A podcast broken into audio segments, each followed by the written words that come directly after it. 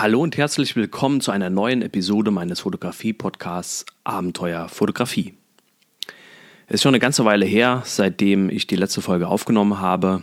Ähm, ich meine, dass es so Ende Januar war, ähm, an dem die letzte Folge gelaufen ist von dem Podcast. Und ja, seitdem ist viel passiert. Wir haben äh, das neue Haus bezogen haben uns hier erstmal zurechtfinden müssen, hat alles so seinen Platz finden müssen. Äh, das ganze Setup war auch lang noch in, äh, in, in Kisten verstaut.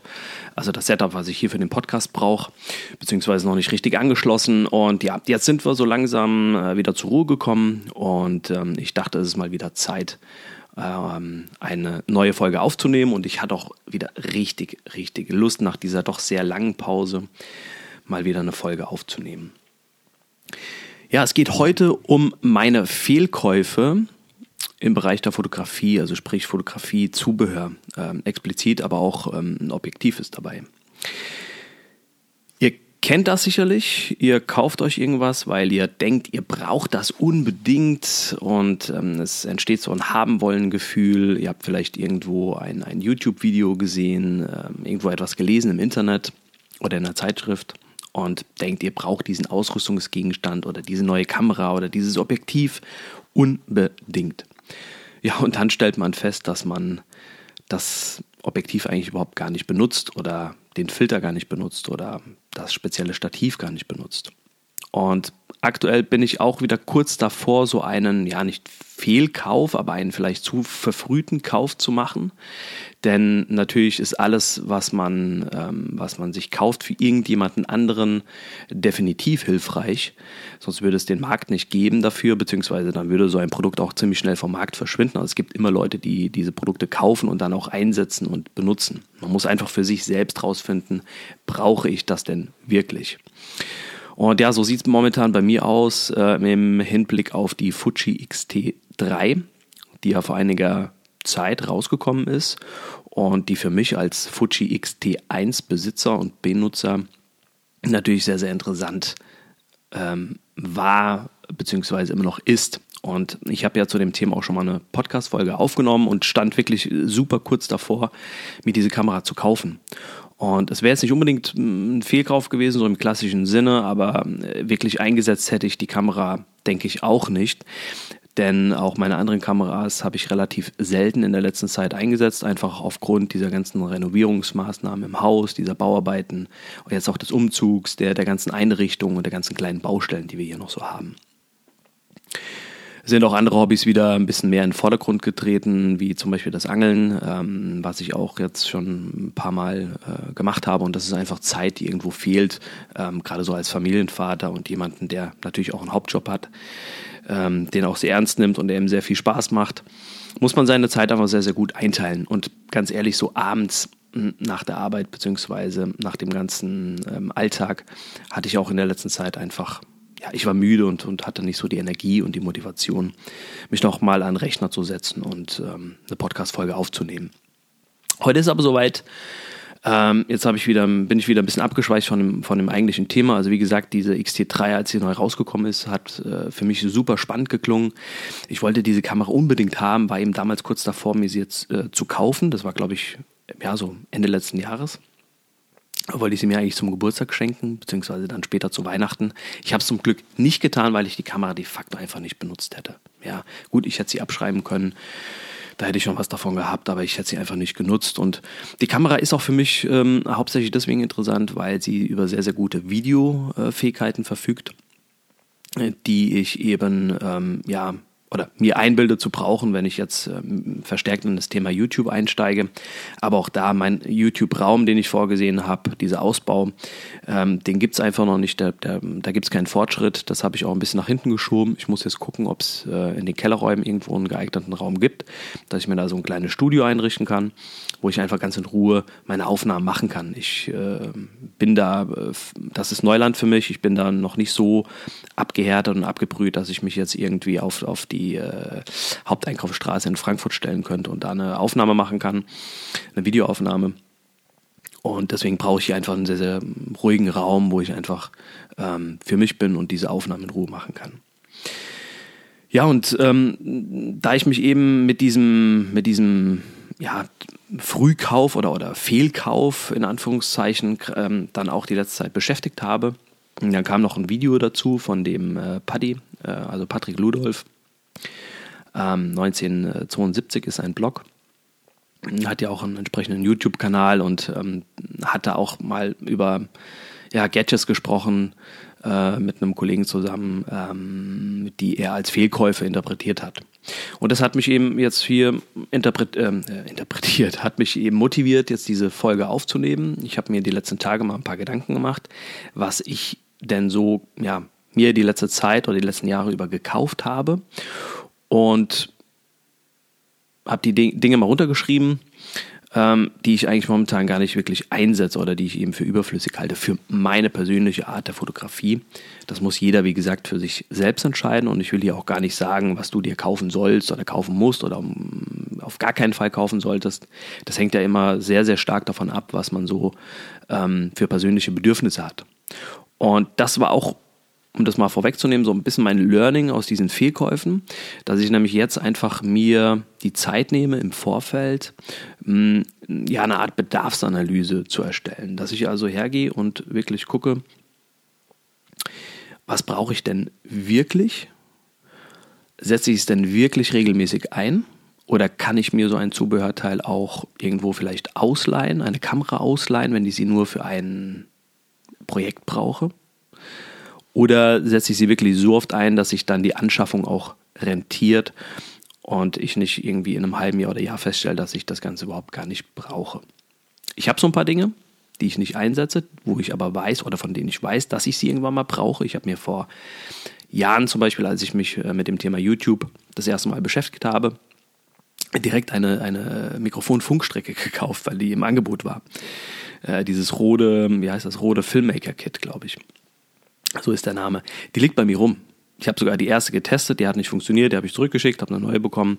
Die liegt bei mir seit Jahren rum. Ich äh, habe sie kein einziges Mal eingesetzt, aber ich werde sie nicht verkaufen. Das ist für mich kein Fehlkauf, weil ich sie, weil ich weiß, dass ich sie in der Zukunft brauchen werde. So, aber jetzt steigen wir mal ein in das ganze Thema. Ich habe ähm, zunächst erstmal zehn äh, Zubehörteile ge gefunden und jetzt ähm, ist mir vorhin noch was eingefallen und damit will ich auch anfangen. Also es geht heute um, in dieser Folge um elf meiner Fehlkäufe, meiner größten Fehlkäufe. Ich habe natürlich viele andere auch gemacht, äh, kleinere äh, Geschichten. Und zwar der erste Fehlkauf, den ich gemacht habe, war ein Unterwassergehäuse bzw. ein wasserdichter Packsack für meine Spiegelreflexkamera. Das war ähm, recht, ist ein recht äh, guter Beutel. Ähm, es gibt ja viele günstige Varianten, aber ich habe die Lösung ähm, damals von Eva Marin, ist glaube der Hersteller, ähm, gewählt, kommt, äh, kam in einer wunderschönen gelben Tasche. Habe ich zum Glück nicht neu gekauft, sondern gebraucht. Und ich glaube, dass das auch so einer meiner Beweggründe damals war, warum ich mir diesen Unterwasserbeutel gekauft habe, weil es einfach ein gutes Angebot war. Äh, ich stand da auch kurz vor einem Urlaub auf, wo war das? Ich meine auf Menorca. Und ja, das war auch tatsächlich die einzige Zeit oder der, die einzige Gelegenheit, bei der ich diesen Unterwasserbeutel eingesetzt habe. Mein Plan war es dann, ja, mehr unter Wasser oder so Split-Level-Aufnahmen damit zu machen oder auch mal zu schnorcheln im Baggersee, im Badesee. Einfach mal in den Fluss reinhalten, die Kamera, weil ich ja durch, durch das Hobby Angeln auch relativ viel am Wasser bin ähm, könnte da auch ja, Fische unter Wasser aufnehmen, die ich jetzt gefangen habe. Aber ja, daraus ist nichts geworden und äh, wird, glaube ich, auch nie was draus werden. Deswegen ist das für mich so dieses Zubehörteil, was ich ähm, mir gekauft habe und einfach ähm, ja, ein, zwei Mal verwendet habe und seitdem liegt es im Schrank rum und das ist ein Teil, was ich unbedingt verkaufen muss weil es natürlich andere gibt, wenn du jetzt Hobbytaucher bist oder viel schnorcheln gehst tatsächlich oder ein spezielles äh, Projekt hast, dann ja, brauchst du natürlich irgendwas, um deine Kamera zu schützen. Ne? Heute würde ich mir, glaube ich, eher ähm, das Geld zusammensparen für ein echtes Unterwassergehäuse, weil da die Bedienung ein bisschen besser ist, aber ja, irgendjemand anderes wird damit Spaß haben. Das zweite Zubehörteil, was ich mir gekauft habe, was ich meine ich, ähm, ja, bei dem Fritz Pölking gesehen habe, beziehungsweise bei ihm gelesen habe. Also wer ihn nicht kennt, Es äh, ist, beziehungsweise es war ein, einer der, mit einer der bedeutendsten Naturfotografen in Deutschland. Ähm, sehr umtriebiger Mensch, der leider viel zu früh verstorben ist. Ich glaube, er war gerade 70. Und ähm, hat die, die deutsche Naturfotografenlandschaft doch sehr, sehr mitgeprägt, was eben zum Beispiel Bilder betrifft, die unter ja, künstlichen, in Anführungszeichen, Bedingungen ähm, aufgenommen wurden, also Naturaufnahmen, Tieraufnahmen in, in, Tiergehegen, in Zoos, dass man die eben entsprechend deklarieren sollte. Mhm. Er hat, ähm, ja, ist so mit ins digitale Neu, äh, Neuzeitalter oder in die Neuzeit vielmehr ähm, mit reingerutscht. Er hat da auch dann angefangen, äh, digital zu fotografieren. Also war da schon auch Innovation nicht, nicht abgeneigt. Und er hatte irgendwann mal, also im Zuge dieser Digitalfotografie, hat er eben ähm, eine Displaylupe vorgestellt, ähm, mit der eben, also im Prinzip ist das ein, ein Aufsatz für das Kameradisplay, also das rückseitige Kameradisplay. Ähm, deckt eben das komplette Display ab und man kann eben dann ähm, ja, sich Bilder aus der Nähe anschauen. Es gibt da auch Weiterentwicklungen, die dann fe fest an der Kamera installiert werden können, die zum Beispiel bei Videoaufnahmen recht hilfreich sind. Ich hatte damals eine Variante gekauft, eine relativ teure Variante mit, mit, gutem, mit guten Linsen. Ähm, ist ein relativ klobiges Teil. Es ist eigentlich super cool. Man kann da tatsächlich dann Bild, die Bildvorschau aktivieren und kann wirklich ähm, reinzoomen ins Foto und nochmal mit der Lupe einfach vergrößert sein Bild sehen und ziemlich schnell die Schärfe und auch die Tiefenschärfe beurteilen. Viel, viel besser als das und auch schneller als das mit der normalen Bildvorschau.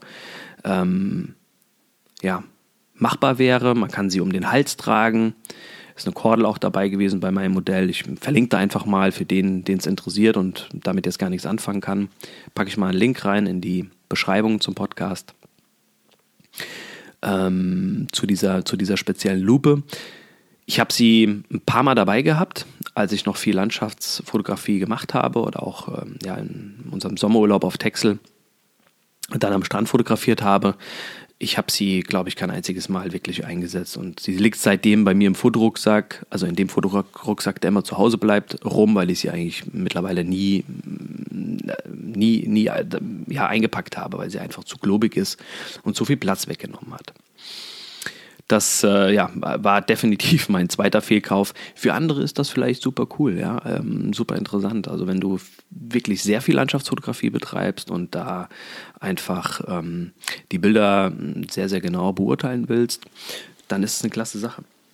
Und ähm, das, ähm, ja, ich hätte sie auch mehr dabei, wenn ich noch mehr Landschaftsfotografie gezielt betreiben würde. Und bei dem Zubehörteil weiß ich tatsächlich nicht, ob ich es ob ich sie behalten soll oder verkaufen soll. Ich gucke mal, was ich dafür bekomme, glaube ich, und ähm, dann werde ich sie verkaufen, wenn es genug ist. Ansonsten behalte ich sie, weil ich doch, denke ich, irgendwann mal, wenn es äh, familiär ein bisschen ruhiger geworden ist mit den Kindern, mehr Landschaftsfotografie wieder betreiben werden kann. Nächsten, äh, nächstes Zubehörteil, was ich mir aufgeschrieben habe, äh, ist ein Blitz bzw. Blitze. Und ähm, ach, ich nehme das nächste, den nächsten Punkt gleich mit dazu: ähm, Blitze und Lichtformer.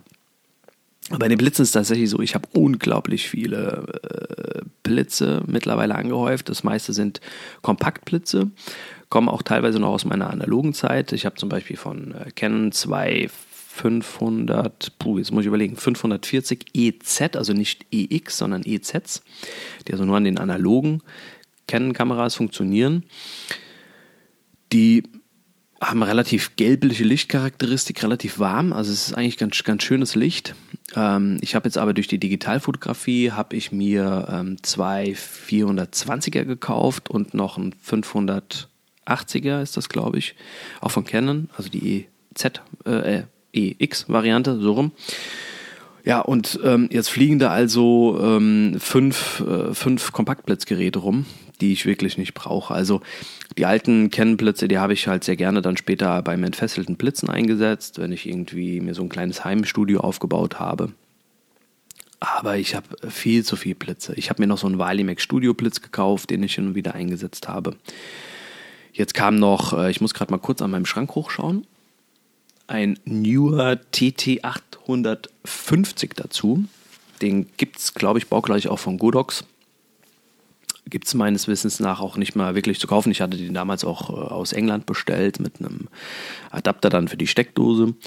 Es ist auch ein Kompaktblitz, der ähm, aber kein TTL kann und ähm, wo direkt ein Funksystem mit integriert ist. Ähm, auch ein Funksystem, mit dem man dann den Blitz, also die Blitzleistung steuern kann, weil das war bei diesen Kompaktblitzen immer ein bisschen nervig. Man musste immer hingehen zum Blitz, musste dann, musste dann am Blitz die Leistung einstellen und ähm, ja, das war alles sehr, sehr mühselig. Also ich habe eigentlich viel zu viele Blitze für das, was ich brauche. Ich fotografiere oder baue hin und wieder mal ein kleines Heimstudio auf, aber da nehme ich mittlerweile immer diesen, diesen Newer, diesen 850 oder TT 850 mit. Ein Blitz langt mir meistens. Wenn ich den zweiten brauche, nehme ich dann meinen äh, neueren Canon mit. Dann habe ich zwei Blitze. Das ist mehr als genug. Und ja, mehr brauche ich einfach nicht. Und die anderen Blitze muss ich eigentlich abstoßen. Ja, das ist so viel Backups brauche glaub, brauch ich, glaube ich, nie.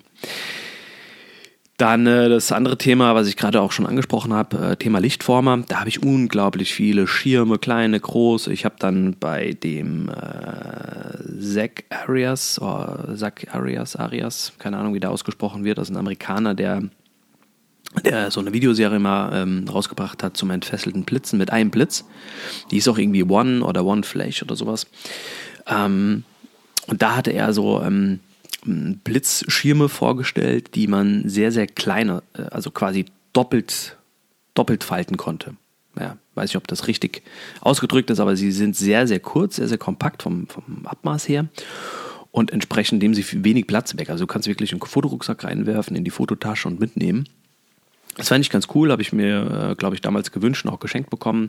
Dann habe ich noch einen großen Schirm, dann habe ich noch einen Riesenschirm, Blitzschirm, den hatte ich mir mal für meine ähm, äh, Fotobox, Fotoboost gekauft. Dann habe ich unglaublich viele ähm, Softboxen, äh, also diese, diese Firefly. Dann habe ich noch eine von, ich glaube von Godox ist die oder auch von Newer. Im Prinzip ist das auch ein Schirm einfach nur, ähm, wo dann ein Diffusor davor gespannt wird und der Blitz ähm, wird dann von unten in den, in den Schirm eingesteckt. Da gibt es so einen Doppel, Doppelreißverschluss und ähm, macht ein wunderbar schönes weiches Licht und es ist tatsächlich der Lichtformer, den ich jetzt mittlerweile am meisten einsetze und alle anderen brauche ich eigentlich so gut wie gar nicht. Ne? Also da hat man, habe ich auch viel zu viel gekauft. Ich habe ihn dann noch ähm, weil ich das auch bei dem Zacharias dann äh, gesehen habe, so, wie nennt man die, so, so, so kleine Crits gekauft für die ähm, Kompaktkameras, um einfach das Licht zu bündeln.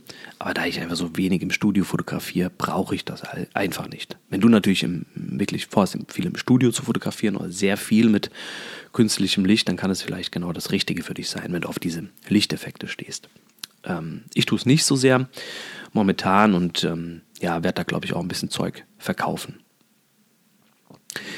Kommen wir mal zu ähm, den äh, Dingen, die, die man vielleicht so direkt an der, an der Kamera dann oder ein bisschen größeren Ausrüstungsgegenständen. Ähm, ich habe mir, ähm, als ich viel Naturfotografie betrieben habe und dann auch in Wildparks unterwegs war und äh, Tiere fotografiert habe, habe ich mir ein Einbeinstativ gekauft und habe das damals, muss ich sagen, auch wirklich oft eingesetzt. Ein relativ kleines, kompaktes Manfrotto-Einbeinstativ. Ähm, zusammen mit dem Teleobjektiv war das eigentlich super. Also man konnte rumlaufen, man hat das halt, das war ein bisschen nervig, weil es immer an der Kamera dran war.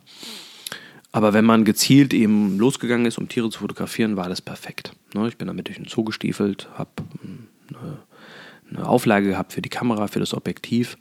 Aber mittlerweile, ja, ich könnte es als Wanderstock vielleicht nehmen, aber dafür ist es einfach äh, ja, auch nicht wirklich geeignet und ähm, ich werde es wahrscheinlich verkaufen, wenn ich da keine andere Anwendung dafür finde, im Bereich Videofilm vielleicht, aber auch da gibt es bessere Lösungen mittlerweile. Also Dreibeinstativ definitiv ist definitiv niemals ein Fehlkauf, ähm, niemals. Also du wirst es irgendwann mal brauchen. Und wenn es auch nur für eine Nachtaufnahme ist oder ein Selbstporträt oder sowas. Aber ein Einbeinstativ, ja, da, da kann man wirklich drüber streiten. Da sollte man sich auch wirklich gut überlegen, ob man sowas braucht und einsetzt und wie oft man es einsetzt überhaupt. Meins war zum Glück nicht ganz teuer, deswegen, ja, äh, mal schauen. Ich werde es trotzdem verkaufen, glaube ich. Ein nächster Gegenstand, den ich auch als definitiv als Fehlkauf bezeichnen würde, weil ich ihn einmal auf einer Party eingesetzt habe, oder nicht auf einer Party, wir haben uns mit Freunden getroffen zum Kochen. Da habe ich ein paar Spaßaufnahmen mitgemacht. Ist tatsächlich ein Objektiv, was ich praktisch überhaupt gar nicht brauche und überhaupt nicht einsetze, damals gedacht habe, ich brauche es. Das ist ein Fisheye-Objektiv. Das ist ein Valimax, ich meine ein 8 mm für mein Fuji-System. Hatte ich mir damals gekauft, weil ich in die 360-Grad-Fotografie einsteigen wollte. Und seitdem liegt es bei mir im Schrank rum. Das ist ein Objektiv, was ich definitiv verkaufen werde. Ähm, Wen es interessiert, ein Valimax 8mm Objektiv. Ich werde dazu auch verlinken. Ähm, vielleicht vertue ich mich auch gerade mit der Brennweite, aber es war ein echtes Fisheye-Objektiv und auch so, dass ich es an meiner Fuji, an meinen Fuji-Kameras ähm, verwenden konnte, ohne dass die Ränder abgeschattet wurden. Ne? In dem Zusammenhang ähm, kommen wir auch schon zu einem weiteren Gegenstand und zwar ist es ein Nodalpunktadapter. Eine richtig coole Sache. Ich habe mir das damals echt kurz vor einem Urlaub gekauft. Habe da echt Druck gemacht. Das war damals, kam damals aus Österreich. Das ist ein oh, Nodal Ninja, heißen die, glaube ich. Werde dazu auch verlinken.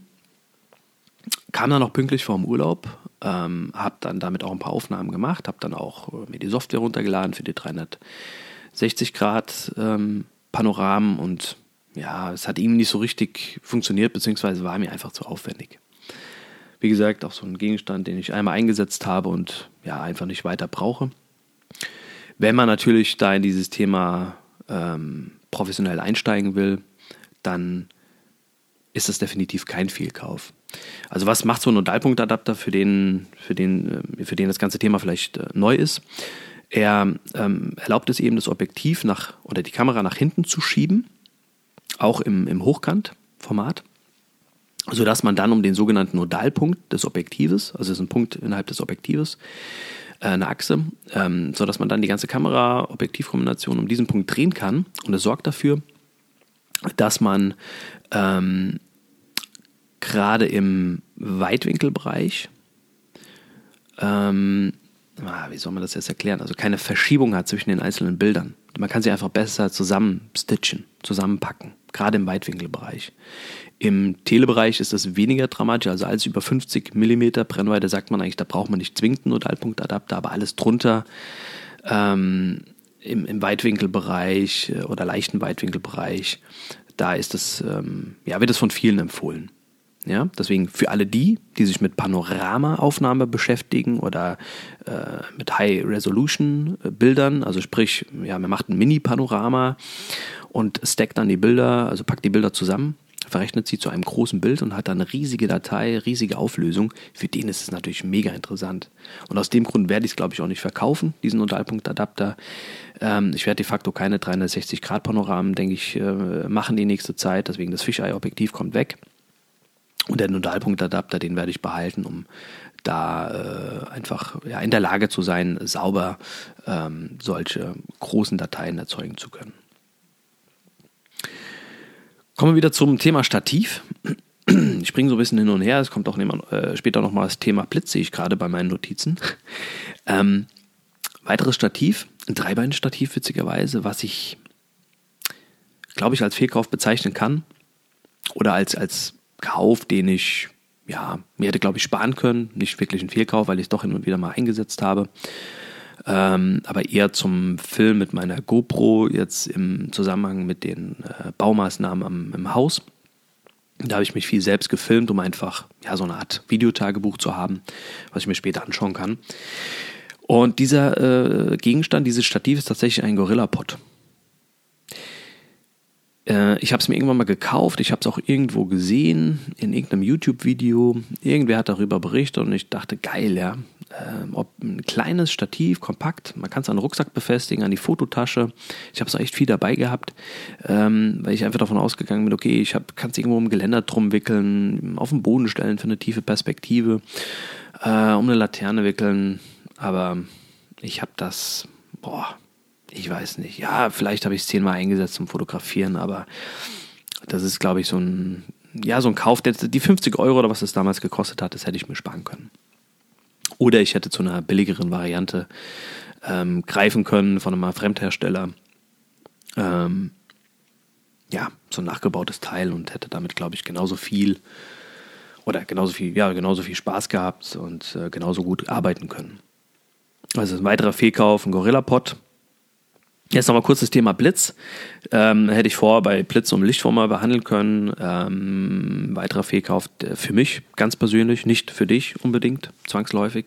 Aber für mich war es ein Fehlkauf, weil ich sie praktisch auch, keine Ahnung, fünfmal eingesetzt habe oder so. Ähm, das sind Pocket Wizards und zwar habe ich da zwei Varianten. Ich habe einmal diese ganz normalen, diese Standard Pocket Wizards die einfach nur ja, einen Blitz auslösen, nicht auslösen, die man in Gruppen schalten kann. Die setze ich tatsächlich sehr, sehr oft ein. Die verlinke ich auch mal. Und was ich auch verlinke, ist eben mein Fehlkauf. Das sind diese TTL Pocket Wizards. Da braucht man immer einen Sender und eine Empfängereinheit. Und die haben halt den Vorteil, dass sie TTL übertragen. Das heißt, man kann entfesselt aus der Entfernung seinen Blitz TTL steuern. Kann ihn dann auch fernsteuern, das heißt die Leistung äh, verändern etwas, was ich mittlerweile mit, dem, mit diesem Newer ähm, TT 850 eben äh, viel mache. Aber das Ding hat mich, glaube ich, 120 Euro gekostet. Und diese Pocket Wizard TTL Dinger äh, insgesamt, ich weiß gar nicht, 350 oder 400 Euro. Sie waren schweineteuer, richtig teuer. Und ja, man, es ist halt nochmal ein Zubehörteil, was irgendwie dann auch programmiert werden muss. Und die, die, die liegen bei mir rum. Die liegen bei mir rum und ich überlege tatsächlich, ob ich sie verkaufen soll. Ich denke, ich werde nicht mehr viel dafür bekommen, weil es mittlerweile ähm, ja so Yongnuo-Teile auch gibt, die das auch können oder in, in Teilen das auch können, diese TTL-Übertragung. Da gibt es einfach mittlerweile so viele Nachbauten, so viele Lösungen, äh, die viel, viel günstiger sind, wie diese Original Pocket Wizards. Ich muss mal schauen, was ich mit den Dingern mache. Aber das ist etwas, was ja, sie, sie haben viele Funktionen. Sie können eben diese TTL-Steuerung äh, oder unterstützen diese TTL-Steuerung von ähm, Systemblitzen. Sie können auch High-Sync oder erlauben High-Sync blitzen, das heißt blitzen mit einer sehr, sehr schnellen Verschlusszeit. Aber das sind Dinge, von denen ich mal dachte, dass ich sie einsetze, die ich aber ja, de facto in der Praxis nie eingesetzt habe. Dann ein Ausrüstungsgegenstand, den ich zu Anfang ja, hin und wieder mal eingesetzt habe oder regelmäßiger eingesetzt habe, aber von dem ich schnell wieder wegbekommen, äh, weggekommen bin und mir Alternativen besorgt habe, weil er einfach in seiner, in seiner Anwendung ähm, viel zu kompliziert ist. Und zwar ist es ein Hintergrundsystem, was man falten kann. Besteht im Prinzip aus einem riesigen Diffusor, kann, kann euch gar nicht die Maße sagen von meinem System, aber der ist schon riesig. Also man kann da Porträts aufnehmen und man hat dann äh, einen Stoff zum Drüberspannen, der so lang ist, dass man ihn auf dem Boden auslaufen kann und vermeintlich eine Hohlkehle ähm, bauen, sich bauen kann. Also ein, ein, ein schönes Studiosystem sich aufbauen kann in der Theorie. In der Praxis sieht es aber so aus, dass dieser Diffusor sich zwar wunderbar aufspannen lässt, der ist auch schön, sehr schön glatt, sehr durchsichtig. Also da kann man sicherlich viele Sachen machen, ihn als Megadiffusor nehmen ähm, ihn als Mega-Reflektor nehmen für Aufnahmen, aber als Hintergrundsystem ist halt der Nachteil, der Diffusor selbst, also dieses, dieses Pop-up-System ist zu lichtdurchlässig. Man müsste ihn schon von hinten beleuchten als, als Hintergrund. Das habe ich auch tatsächlich mal gemacht. Und so richtig, richtig, das richtige Problem ist eigentlich dieser Stoff, den man drüber spannt. Weil den spanne ich drüber und habe ihn ja vor zusammengeknüllt irgendwie in der in der Tasche oder zusammengelegt und dieser Stoff, der knittert so brutal, dass man ihn eigentlich vorbügeln muss. Und das macht die ganze Sache für mich einfach völlig uninteressant, weil ich stelle mich ja nicht hin vor einem Shooting und bügel erstmal meinen Hintergrund. Ja, dann nehme ich Pappe, die schmeiße ich weg, wenn sie schmutzig ist oder verknittert ist. Habe halt eine mega lange Rolle mit mir rumzuschleppen. Die gibt es aber auch in kürzer. Und ja, dann bin ich eigentlich äh, fein raus und habe ziemlich schnell auch ein sehr, sehr schönes, sauberes Hintergrundsystem aufgebaut. Also das ist für mich ein mega Fehlkauf. Werde ich auch, ähm, denke ich, demnächst verkaufen. Dann äh, auch ah, nochmal ein dritter bzw. vierter Gegenstand äh, rund ums Blitzen. Es ist tatsächlich so, dass ich irgendwie, glaube ich, habe ich auch immer über mich gesagt, ich bin wohl irgendwo so eher der Available Light Fotograf äh, blitze schon auch äh, hin und wieder und, und habe ja auch ein, ich habe auch ein Blitzbelichtungsmesser und all diese Sachen und kann mir also auch so ein mobiles Heimstudio aufbauen und habe mir das zusammengestellt, was ich auch hin und wieder einsetze für meine eigenen Kinder, wenn ich Fotos mache oder wenn ich Fotos von Freunden mache, von, von deren Kindern oder von, von den Freunden selbst, nutze ich es doch relativ regelmäßig. Aber zum Thema Blitzen habe ich mich wirklich mal viel zu gut ausgestattet oder viel zu umfangreich ausgestattet. Und ähm, das ist jetzt auch der letzte ähm, Gegenstand oder mein letzter Fehlkauf, den ich dir vorstellen will. Das ist so ein, so ein Stufen, heißen die, glaube oder Stufenaufsatz. Oder nee, Omnibounce, Omnibounce, genau, Omnibounce, meine ich, heißen die Dinger, ist im Prinzip so, ja, ist eine Art Plastikbecher, den ich über meinen Kompaktblitz drüber stülpen kann vorne. Und der soll eben sehr, sehr weiches Licht abgeben. Sieht man oder hat man bei vielen Pressefotografen gesehen, hm, ich bin nicht wirklich überzeugt davon, dass er so mega weiches Licht macht, ganz ehrlich. Man kann ihn einsetzen, wenn man ein günstiges Modell hat, wobei die bei mir nicht gehalten haben. Ich habe mir dann das Original gekauft, verlinke ich auch unten für den, den es interessiert. Wenn ich also indirekt blitze, also oder auch wenn ich draußen bin und gar keine Decke über mir habe, habe ich das dann oft so gemacht, um das Licht weicher zu machen, noch weicher zu machen. Ich habe den Blitz relativ steil nach oben gestellt, zum leichten Winkel nach, nach vorne, zum Objektiv hin und hatte dann ein sehr, sehr zartes, weiches Licht, ja, um einfach so ein Spitzlicht in, Augen, äh, in den Augen zu bekommen. Das funktioniert. Aber die meiste Zeit habe ich tatsächlich bei meinem Blitzgerät oder bei den Blitzgeräten, die ich habe, hat man eine Reflektorkarte, die man rausziehen kann. Wenn man den Blitz nach oben richtet, die Reflektorkarte rauszieht, dann hat man Licht was nach oben geschossen wird, das ist der Hauptanteil, und über diese Reflektorkarte wird eben Teil des Lichtes nach vorne reflektiert. Das habe ich meistens eingesetzt, weil es für mich einfach in Anwendung ist. Ich muss nicht so einen Plastikbecher da drauf stülpen, ähm, sondern ich ziehe einfach eine Karte, die eh am Blitzgerät fest dran ist, raus und habe einen, wunderbar, einen wunderbaren Effekt. Ja. Das ist also für mich ein Gegenstand, den ich de facto nicht brauche und den ich auch wahrscheinlich verkaufen werde, wenn ich denn noch ein bisschen Geld dafür bekomme. Ja, das waren sie erstmal so. Meine elf Ausrüstungs Ausrüstungsgegenstände, beziehungsweise ein Objektiv war ja dabei, die ich als Fehlkäufe aus meiner Perspektive betrachte. Wie gesagt, vieles habe ich früher eingesetzt von dem, was ich mir gekauft habe, oder mehr eingesetzt, als ich noch viel Landschaftsfotografie betrieben habe. Und, oder für spezielle Sachen, wie jetzt eben diese, diese Filmgeschichte mit der, mit der GoPro, da habe ich eben dieses Gorilla-Pod viel eingesetzt. Aber vieles von dem habe ich einfach gekauft, weil ich es irgendwo gesehen habe oder irgendwo davon gelesen habe oder gehört habe davon, dass es so toll sein soll. Und habe mich verleiten lassen zum Kauf, weil ich gedacht habe, ich brauche es. Hätte ich aber eine Bedarfsanalyse gemacht, eine ehrliche, ja, was brauche ich wirklich, wofür setze ich es denn überhaupt ein oder wofür möchte ich es einsetzen und werde ich es auch dafür einsetzen? Hätte ich das gemacht, hätte ich, glaube ich, bei vielen Dingen, ja, hätte ich es nicht gekauft oder zum Beispiel das, das Fisheye-Objektiv direkt wieder zurückgeschickt. Ne, also ich will jetzt hier gar, keine, gar kein Lehrmeister sein oder dir jetzt äh, vorschreiben wollen, was du, äh, was du dir kaufen sollst oder nicht kaufen sollst. Aber was man, glaube ich, oder mein Learning daraus ist schon, dass ich vor Käufen, gerade vor größeren Käufen, jetzt wirklich sehr, sehr genau überlege, brauche ich diesen Ausrüstungsgegenstand, diese oder diese neue Kamera oder dieses neue Objektiv, brauche ich es wirklich? Und wie häufig setze ich es ein? Und kann ich es mir nicht mit ausleihen irgendwo. Mittlerweile gibt es da so gute, so schöne Verleihplattformen. Kann ich mir da nicht ein Objektiv oder eine Kamera einfach ausleihen? Ja, wenn ich sie dann für einen Urlaub zum Beispiel brauche. Das ist so das, was ich mitnehme aus dieser Erfahrung. Wie gesagt, hat eine ganze Stange Geld gekostet. Es ist auch immer schwierig, äh, gerade wenn man neu gekauft hat, Dinge wieder zu verkaufen, weil da wird man immer Verlust machen. Und dieses Lehrgeld kann man sich, glaube ich, sparen, wenn man wirklich darauf achtet. Ähm, ja, passt es zu meinem Einsatzzweck, passt es zu meinen Bedürfnissen.